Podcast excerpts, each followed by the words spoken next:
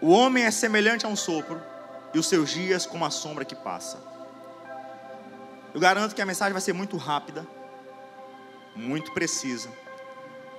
E você está vendo essa contagem regressiva no telão, é proposital.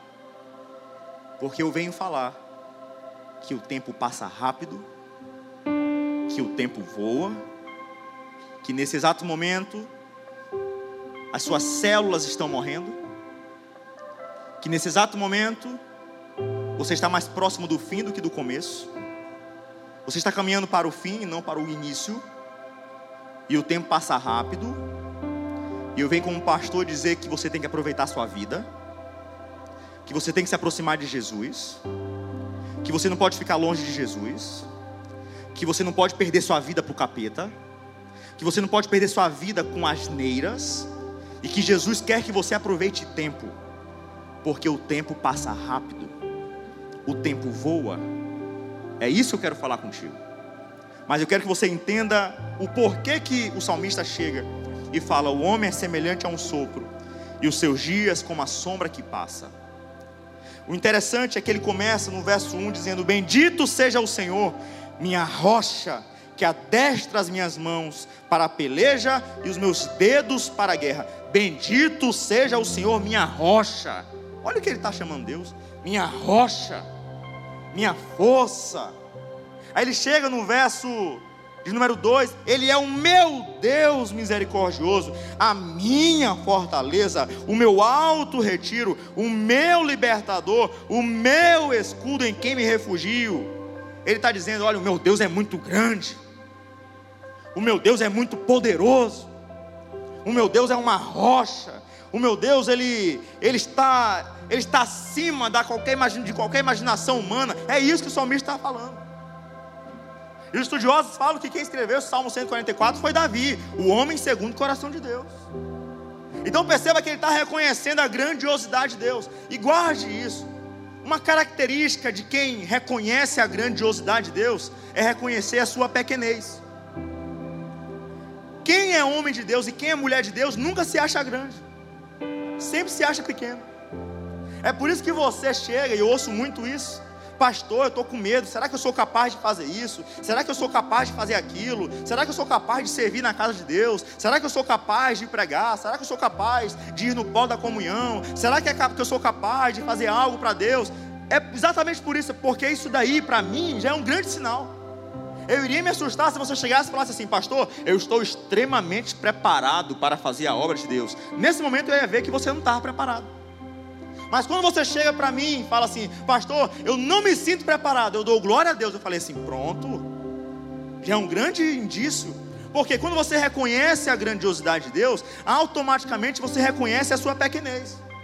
Então, como o salmista chega no verso 1, bendito seja, seja o Senhor, a minha rocha. O verso 2, Ele é o meu Deus misericordioso, a minha fortaleza, o meu alto retiro. Ele começa a reconhecer a grandiosidade de Deus. E como ele reconhece a grandiosidade de Deus, automaticamente ele reconhece a sua fragilidade. É por isso que chega no verso 4, ele fala: O homem é semelhante ao sopro, e os seus dias como a sombra que passa. Olha o que ele está falando. O homem é como um sopro. Sabe o que ele está falando? Nós somos pequenos, frágeis. O nosso tempo é limitado. Mas interessante é que fala: o homem é como um sopro. Guarde isso aqui. Você escovou o dente? Quem escovou o dente? Levanta a mão, só para eu saber. Então dê um sopro aí, o melhor sopro que você pode. Então você não vai matar a pessoa que está do seu lado. Né? Então, você que comeu feijoada, mocotó, negócio mais pesado, não faça isso, não. Mas de verdade, dê um sopro aí. Mas o melhor que você pode. O melhor que você pode. Levante a mão aí, todo mundo, levanta a mão. Vamos fazer aqui um. Levanta a mão. E você vai dar o melhor sopro que você pode. Então, quando você parar de soprar, você abaixa a mão. Certo? Você não aguentou mais, aí você abaixa. Aí eu vou ver quem que vai ser o melhor daqui. De verdade. Vamos fazer isso? Um, dois, três, sopra.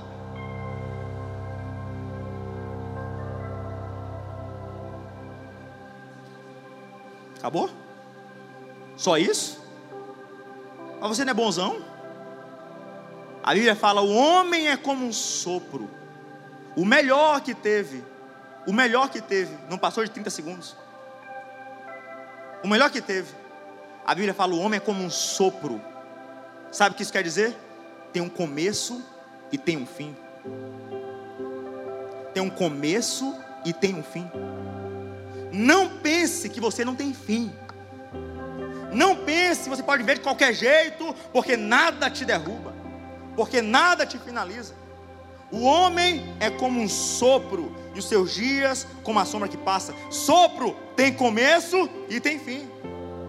Quem soprou, você que deu um sopro, você viu, você começa forte, mas no final, o sopro vai diminuindo, o sopro vai perdendo a sua força, porque é exatamente isso. Você começa forte e termina fraco. A Bíblia mesmo fala que os jovens têm vigor, mas quando nós vamos passar os anos, nós não temos mais tanto vigor. Você percebe que antes você pulava mais. Antes você fazia de tudo, você tinha um, uma disposição, mas hoje parece que você não tem mais tanta disposição assim. Por quê? Isso é científico, isso é natural. A força vai diminuindo, o vigor vai diminuindo. Mas tem a terceira característica do sopro que me chama a atenção. O homem é como um sopro, você viu aí, que o seu sopro passou rápido. E tem uma característica do homem que a gente esquece: o homem é como um sopro, a nossa vida passa rápido. É engraçado que eu estou agora com meu filhinho, com a mais linda do mundo, Jesus amado, quatro meses. E todos, todos os pais, todos, 100%, me dão um conselho. Eles falam, começa com a letra A, quem sabe? A, A, aproveita. Por quê? Não é verdade? Aí quando os pais chegam falam a mesma coisa, ah, daqui a pouco vai estar desse tamanho aí, ó. Aí aparece o filho barbado. Daqui a pouco vai estar desse tamanho aí, ó. Aí vem a mulher toda feita. A menina que um tempo desse estava no braço. Porque o tempo passa rápido. Interessante que eu fico vendo as fotos, o primeiro banho que eu dei em Levi, ele todo molinho, ele todo quietinho, todo. Hoje com quatro meses ele sai batendo e batendo com força na água, água para tudo, para tudo que é canto, porque é diferente. Tem um vídeo, o primeiro banho que eu dei nele, que foi, que foi de fato eu que dei lá em casa, e é o banho que eu dou, que é o último banho que eu dei. É diferente, porque o tempo passa rápido. Lembre do seu filho, um dia desse estava no teu braço. Lembre do seu filho, da sua filha, um dia desse estava no teu braço. Lembre como você estava. Olha uma foto sua no início do ano passado. Olha, simplesmente pegue as suas fotos, de verdade, pegue as suas fotos e fale: Meu Deus, como o tempo passou rápido. E a vida vai caminhando, e a vida vai progredindo, e nós vamos esquecendo disso. E nós precisamos tomar cuidado porque a vida passa rápido. Você tem certidão de nascimento, mas vai ter um dia que eu vou ter uma certidão de óbito. Isso é fato. É por isso que a Bíblia fala que é melhor, é a Bíblia, hein? Que é melhor nós irmos num funeral do que numa festa. Porque no funeral a gente reconhece, eu sou frágil. Eu sou limitado. Eu tenho um fim. E nós começamos a refletir sobre isso. Você pode ter vigor hoje, mas a tendência é você perdendo vigor. Nós precisamos entender que Deus nos abençoou com uma vida para aproveitarmos cada segundo de uma forma especial. E tem muita gente que não está vivendo. Tem gente que está sobrevivendo. Mas tem gente que não está nem sobrevivendo. Tem gente que está morta viva. Eu conheci, não conheci, eu conheci, é, eu conheci uma, um pastor. Eu tive, eu tive um momento muito especial com ele. E ele falou algo muito forte. Tem muita gente que morre sem nunca ter vivido. E a bem na verdade, nós estamos, muitos de nós, estamos só com o coração batendo, mas não estamos vivendo. Estamos só ouvindo, mas nós não estamos vivendo. Estamos só vendo, mas não estamos vivendo. Quando você não se toca que o tempo passa rápido, você vive de qualquer jeito. Você se relaciona com qualquer pessoa. Você vai para qualquer lugar. Você não corre atrás dos seus sonhos. Os sonhos que você tinha quando criança os sonhos que você tinha na faculdade, os sonhos que você tinha quando você começou a sua vida com Deus, cadê esses sonhos? O tempo passa rápido. Quando você não se dá conta disso, você não vive do jeito que Deus quer, não aproveita a vida de forma certa. Só para que você entenda, Eu fiz uma contagem muito rápida. Se você tem 15 anos de idade, você viveu já 5.475 dias, 131.400 horas, 7 milhões 884 minutos, 473 milhões 40 mil segundos. Se você tem 30 anos, não se espante. Você já viveu 10.950 dias. Você já viveu 262.800 horas. Você já viveu 15 milhões 768 mil minutos, equivalente a 946 milhões e 80 mil segundos. Se você tem 45 anos, você já viveu 16.425 dias, 394.200 horas, 23 milhões 652 mil minutos. E se espante, 1 bilhão 419 milhões de segundos. Vamos parar por aqui. Tic-tac, tic-tac, tic-tac, tic-tac, tic-tac. O tempo está passando. E Deus está sentado no seu alto e sublime trono, olhando para você e fala: Viva de verdade. Viva de verdade. Viva de verdade. Viva de verdade. Fale de verdade, escute de verdade, ande de verdade, sonhe de verdade, não viva de qualquer jeito. O inimigo fica colocando pessoas no teu caminho, sonhos que não são para sonhar, situações que não são para você viver. Aí você começa a se, a, a se, se distrair com aquelas distrações do inimigo. Deixa eu te falar aqui um negócio: o inimigo quer que você perca tempo, Deus quer que você invista tempo. O inimigo quer que você perca tempo, Deus quer que você invista tempo. É por isso que o salmista, no Salmo 90, verso 12, diz: Ensina-nos a contar os nossos dias, de tal maneira que alcancemos coração, coração sábio. É o salmista está falando: Olha, eu tenho que contar meus dias. Deixa eu perguntar uma coisa: se amanhã fosse teu último dia, o que você iria fazer? Você iria beijar mais seu filho? Você iria ligar para o seu pai? Você iria ligar para a sua mãe? Você iria dar uma festa e abraçar todo mundo, ia pregar a palavra. Se você soubesse que amanhã seria o último dia de um ente querido, do seu filho, do seu irmão, da sua irmã, você iria aos prantos na casa da pessoa: Ei, Jesus te ama. Jesus te ama. Eu tive dois primos que tiraram a sua própria vida. Um eu consegui ganhar para Jesus, mas se dispersou no meio do caminho. E o que mais me entristece é quando eu fui ver minha conversa, minha última conversa com meu primo. Ele me chamando para jogar bola. E eu disse não, porque eu estava ocupado. A minha avó me amava, eu era o neto preferido dela. Toinho Neto, Antônio Neto, meu neto meu neto, porque ela ter, o sonho dela era ter um filho. Aí teve a primeira filha, a segunda filha, a terceira filha, a quarta filha. Mas o primeiro neto foi eu. Então era Antônio Neto. Mas eu, como sempre, gostei de trabalhar, de ter minhas coisas para realizar meus sonhos. Com 15 anos eu já comecei a vender creme dental, desodorante, então eu ia para o interior. Então minha vida era uma correria, correria, correria, correria, correria, correria, correria, correria, correria, correria. Acho que você está entendendo essa correria. Correria, correria, correria. Até que teve um dia que a minha avó estava dentro do meu quarto e ela perguntou: cadê Antônio Neto? E eu na frente dela. Hoje minha avó, se estiver na minha frente, ela não me reconhece. Ela estaria passando agora aqui na frente com uma boneca. E não me reconheceria. E sabe qual que é, vai ser a minha honra, infelizmente? Eu não tenho vergonha de falar para você. A minha honra. Eu cheguei e falei para minha esposa, eu falei, infelizmente eu perdi tempo. Eu não aproveitei minha avó. E a minha honra, ela não vai receber. Vai ser pagar todo o funeral? Pagar tudo? Mas o que, que vai adiantar? Eu fiz uma oração para Deus.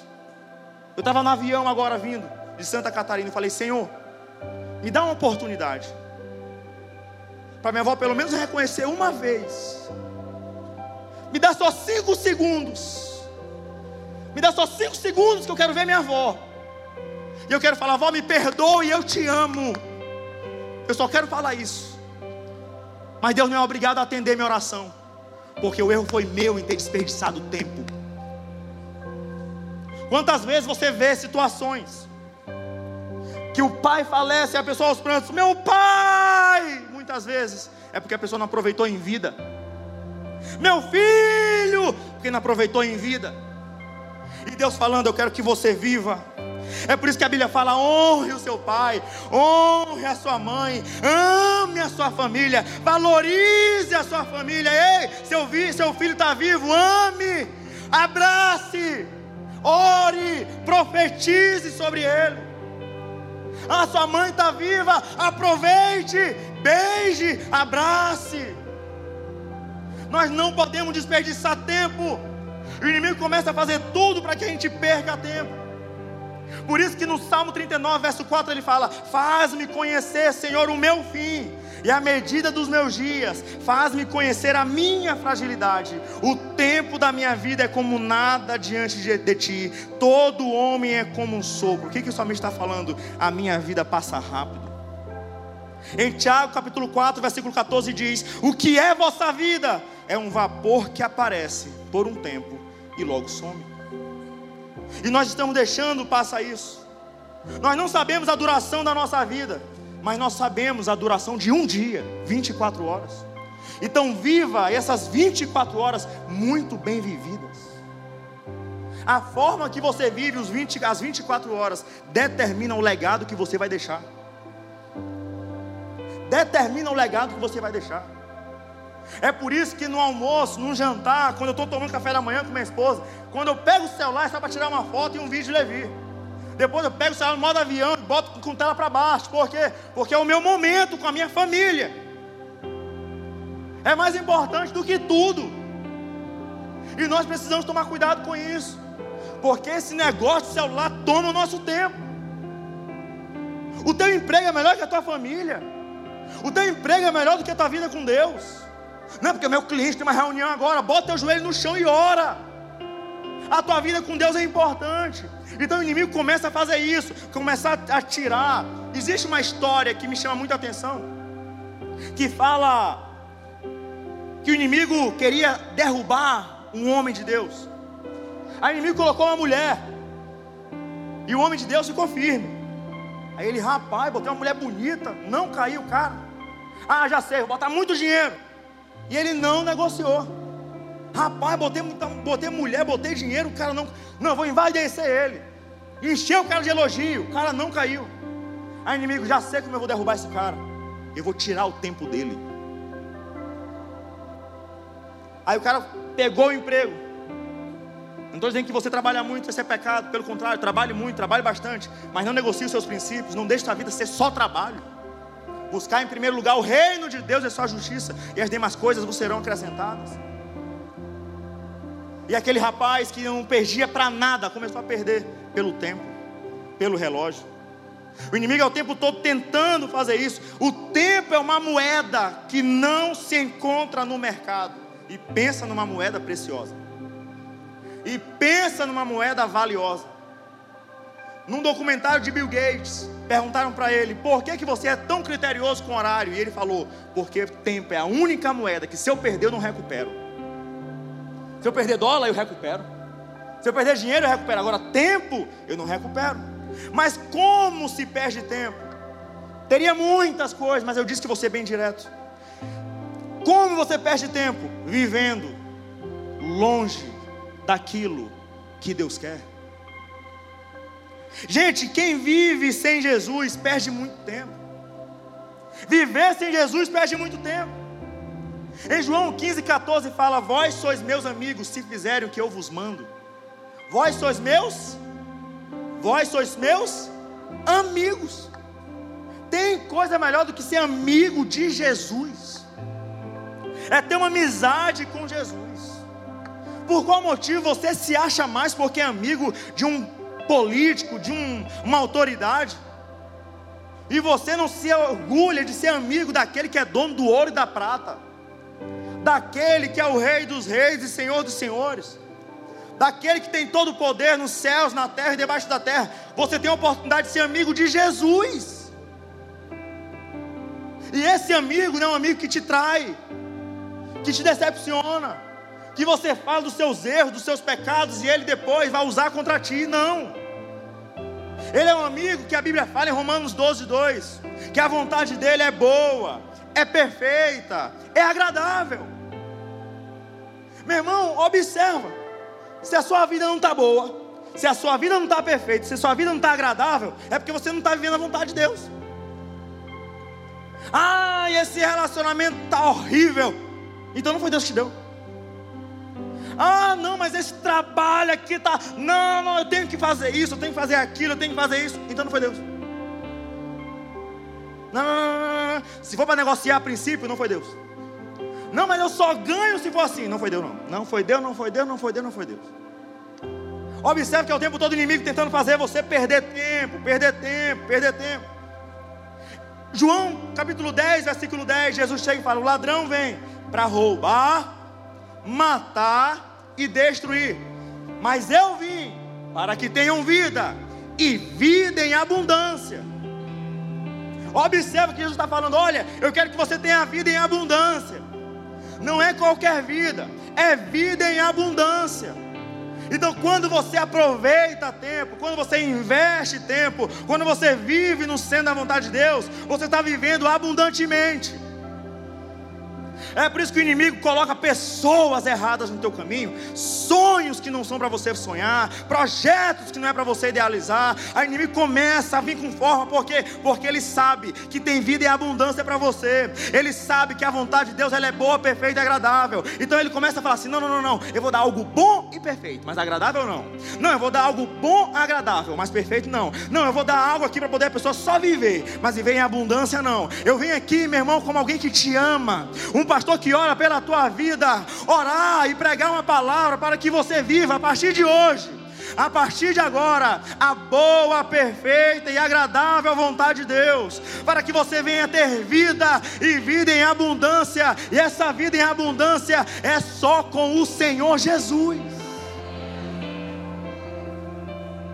Em 1 Coríntios capítulo 6, versículo 19 fala que nós somos templo do Espírito Santo templo.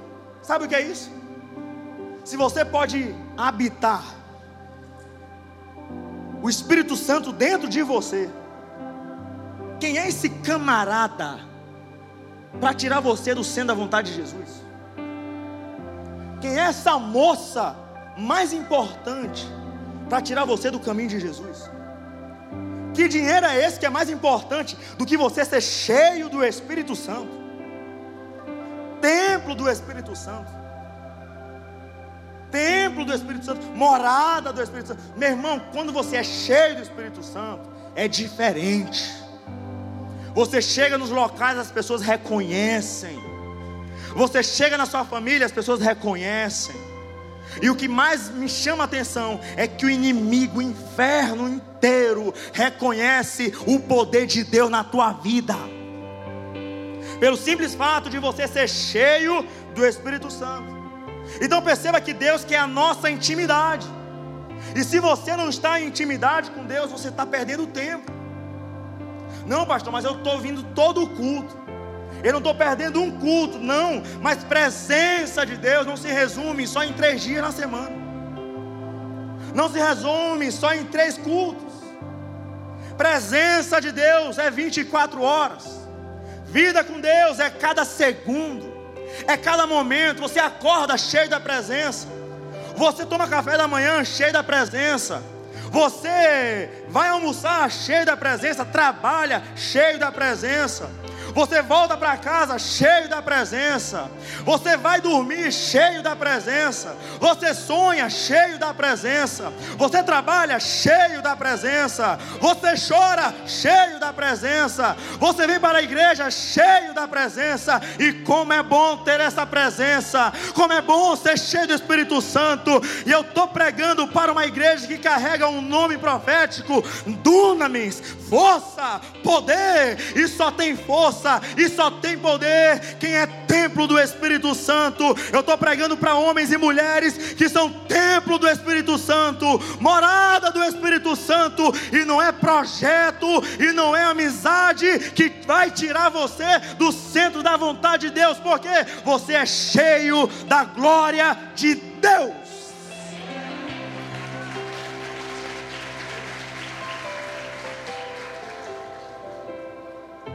Você já percebeu? Você deve conhecer alguém. Como pastor, conheço muita gente. A pessoa está vindo bem, bem, bem, bem, bem, bem, bem, bem, bem, bem, bem, pum! Aí o inimigo vem e coloca uma pessoa. E geralmente é uma pessoa. Pastor, ele é uma bênção. Pastor, pastor é uma benção. Eu bato o olho. Pastor, ela é uma benção. Aí vem um culto. O camarada até vem para culto. Manda versículo bíblico. Aí vem, vem, vem, vem. Aí começa a faltar um culto. Falta outro culto. Falta outro culto. Não pensa que não. Foi embora. O inimigo é estrategista. Por isso que a Bíblia fala que ele é como serpente. Ele começa a ver, opa, essa pessoa está começando a investir tempo. Está começando a ganhar tempo. Então, se a pessoa está investindo tempo, a pessoa vai começar a ter vida em abundância. Então, eu vou começar a tirar a pessoa do caminho de Jesus. Mas você não vai retroceder. Eu vou repetir: você não vai retroceder. Você vai continuar firme no caminho do Senhor. Muitos estão se perdendo. E o seu tempo está se esvaindo. Mas Jesus falou em João capítulo 15, versículo 5: Sem mim, nada podeis fazer. Não adianta. Você pode ir para os melhores lugares que você acha, vestir as melhores roupas, ter os melhores carros, tirar as melhores fotos, postar as melhores fotos. Você sair muito lindo, você sair muito linda, mas não adianta. Se você não tiver Jesus, existe um vazio no teu coração. Existe um vazio no teu coração que só se preenche com Jesus. Por isso que um dia eu falei aqui, eu, você sabe disso, eu sempre falei isso. Eu não oro para a igreja ter foto bonita no Instagram e igreja cheia. O que eu oro é para uma igreja que seja cheia de homens e mulheres de Deus, cheias do Espírito Santo. O que eu oro é para que você seja cheio de poder. Porque oba-oba não muda a vida de ninguém. Movimento não muda a vida de ninguém. Agora, poder de Deus. Agora, Espírito Santo. Agora, vida com o Senhor. Compromisso com a palavra. E você está entendendo o que eu estou falando? compromisso com Deus, joelho no chão, vida de oração, louvor a Ele, porque Ele é digno de toda honra, de toda glória e de todo louvor. Isso faz uma diferença extraordinária, e é isso que Deus quer de você. Você tenha vida com Deus. Por isso que a Bíblia fala em Tiago capítulo 4, versículo 8: Chegai-vos a Deus, e Ele chegará a vós. Sabe como é que sabe qual é o mal de muita gente? É assim, Manice. Muita gente chega e fala assim: Não, Deus vem ao meu encontro. Deus vem ao meu encontro. Senhor, me dá uma, me dá algo, me dá uma resposta. E Deus está aqui assim, ó: Chegai-vos a Deus, e Ele chegará a vós. A atitude não é de Deus, é sua, é minha. Nós que temos que nos aproximar de Deus, chegai-vos a Deus e Ele chegará a vós. O nosso Deus é um Deus educado, não é um Deus metido. A Bíblia fala que eis que estou à porta e bato. Se alguém ouvir e abrir, aí eu entrarei e cearei com ele. Já o inimigo não, ele é metido. A Bíblia fala: não deixe lugar ao diabo. Ou seja, se ele olhar um lugarzinho, se ele olhar a porta um pouquinho aberta, ele entra. Nosso Deus é um Deus educado. Ele está esperando eu e você. Senhor, eu não quero mais perder tempo. Eu não quero mais viver de qualquer jeito. Eu não quero mais orar de qualquer forma. Eu não quero mais ir à igreja de qualquer jeito. Eu não quero mais viver de qualquer forma. Eu quero viver para ti, Senhor, porque o tempo está acabando, porque o tempo está passando, a minha vida está esgotando e eu preciso ser um homem, uma mulher de Deus. Eu não posso mais viver de qualquer jeito. Eu não posso mais pregar de qualquer jeito. Porque quando eu chego aqui, eu vou apertando a mão de algumas pessoas. E quem aperta minha mão antes do culto sabe que eu fico nervoso, trêmulo, com a mão gelada. É por quê? Porque eu sei que o tempo passa e eu preciso pregar da melhor forma possível para que o povo de Deus entenda a palavra do Senhor. Eu preciso orar todo dia, jejuar, eu preciso orar, ter um momento especial com Deus, por quê? Porque não é qualquer forma. O tempo está passando, o tempo está passando, o tempo está acabando e eu preciso ser o melhor marido para minha esposa, o melhor pai para Levi, porque vai ter um momento que ele vai casar e a Bíblia fala que ele vai largar os pais e vai morar com a sua esposa, vai ter os filhos dele. Eu preciso aproveitar cada fase. O tempo passa rápido, o seu tempo está passando também. Então comece a viver com intensidade.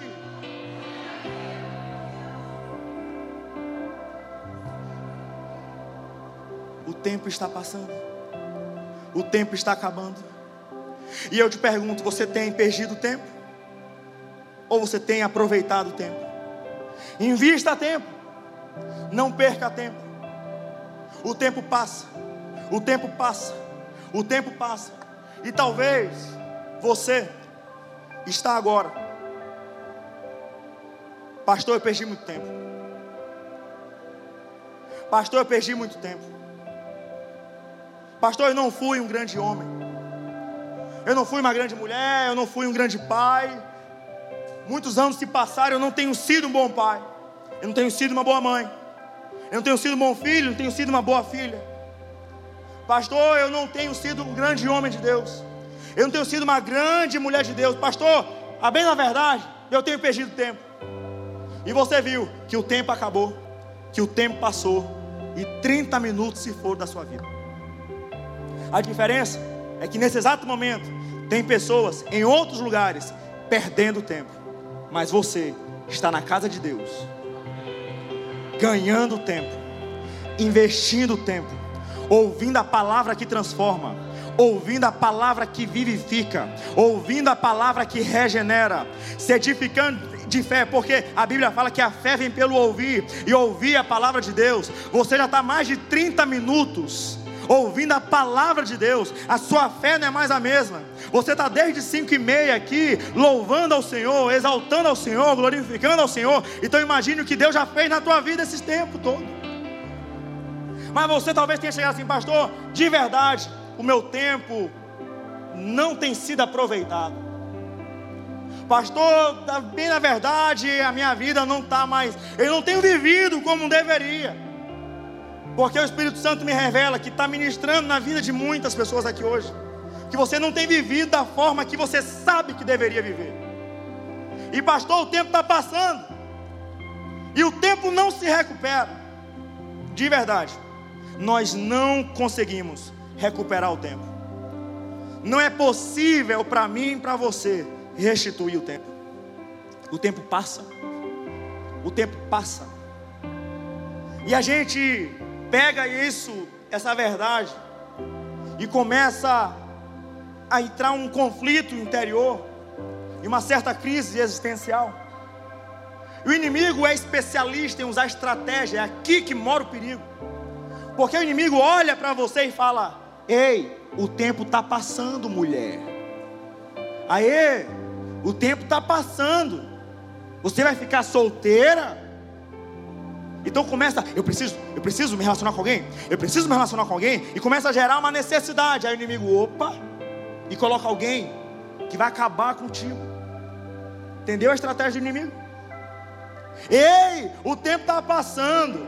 Começa logo a fazer alguma coisa. Mexe os palitos. Não espera em Deus. e você começa a ultrapassar e atropelar as fases da sua vida. Mas eu venho aqui te dizer: espere no Senhor.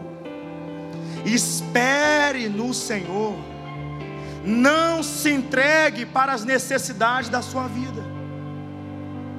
Pastor, eu tenho perdido tempo. E tempo não se recupera. Não é possível para o homem. Repita comigo: o homem não pode restituir o tempo. Mas a Bíblia fala em Lucas 18, 27, que aquilo que é impossível para os homens é possível para Deus. Em Lucas capítulo 1, versículo 37 fala que tudo é possível para Deus. Como assim, pastor? O senhor está dizendo então que dá para Deus restituir o meu tempo? É a Bíblia que fala. Em Joel capítulo 2, versículo 25, Deus fala: restituirei o tempo consumido pelo gafanhoto. Tem uma tradução que fala: restituirei os anos perdidos, os anos consumidos pelo gafanhoto. E o que me chama a atenção é que no versículo seguinte ele fala: Comereis abundantemente e louvareis o nome do Senhor. Pastor, mas como é isso? Como que é restituição de tempo? É aquilo que você levaria 10 anos para viver. Deus faz você viver em um mês, em um semestre, em um ano é a vida que você não teve com seus filhos durante toda a sua vida. Você chegar a partir de hoje e falar: Ei, meus filhos, eu amo vocês. Encher de beijo, encher de abraço. É você chegar para o seu pai e falar: Pai, eu te amo. Mãe, eu te amo. Ei, eu amo vocês. É começar a aproveitar cada segundo. Eu estou pregando para homens e mulheres que a partir de agora vai começar a aproveitar cada segundo, vai começar a investir tempo. E aí, nesse exato momento vai ter uma restituição do tempo consumido e Deus vai fazer você restituir o tempo. Tem coisa grande de Deus para a tua vida.